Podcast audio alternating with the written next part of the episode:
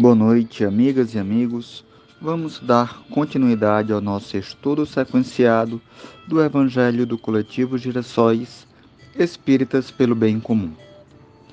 Primeiro, como sempre, vamos agradecer a Deus, nosso amado Criador, e a Jesus, nosso guia, amigo e maior exemplo, por possibilitar que tenhamos a oportunidade de seguir nosso processo de aprendizagem. Pedimos que nos ajude a enxergar nossa missão no mundo. Ilumine nossa mente e aqueça nosso coração para que nunca percamos a oportunidade de trabalhar em prol da humanidade. Hoje, assim como nas, em todas as quartas-feiras, fazemos vibrações pelos irmãos que sofrem todo e qualquer tipo de discriminação.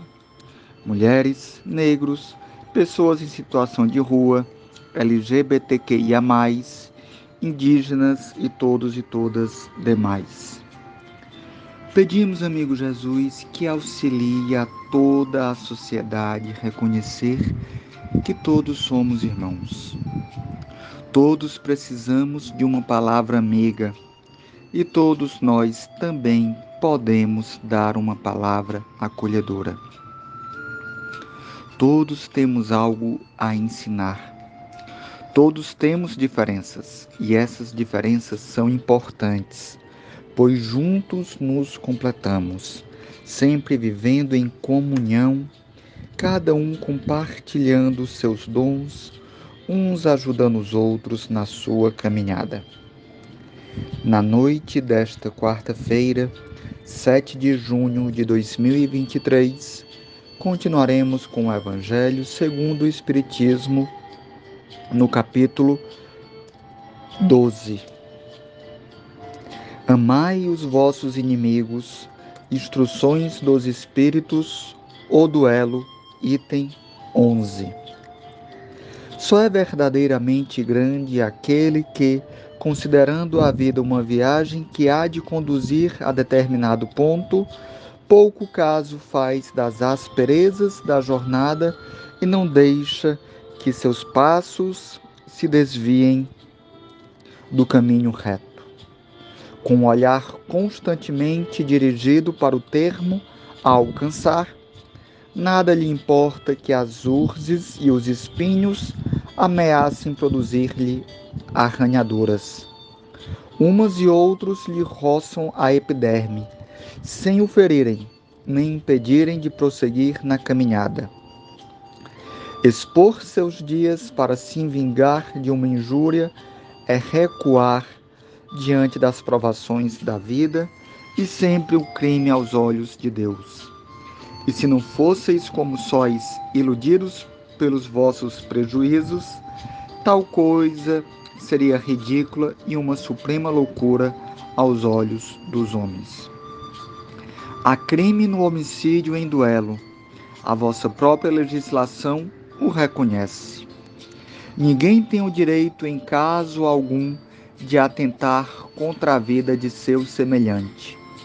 É um crime aos olhos de Deus, que vos traçou a linha de conduta que tendes de seguir. Nisso, mais do que em qualquer outra circunstâncias, sois juízes em causa própria.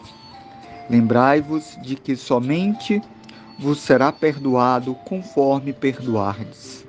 Pelo perdão, vos acercais da divindade, pois a clemência é irmã do poder. Enquanto na terra correu uma gota de sangue humano, vertida pela mão dos homens, o verdadeiro reino de Deus ainda se não terá implantado aí. Reino de paz e de amor que há de banir para sempre do vosso planeta a animosidade, a discórdia, a guerra. Então, a palavra duelo somente existirá na vossa linguagem como longínqua e vaga recordação de um passado que se foi.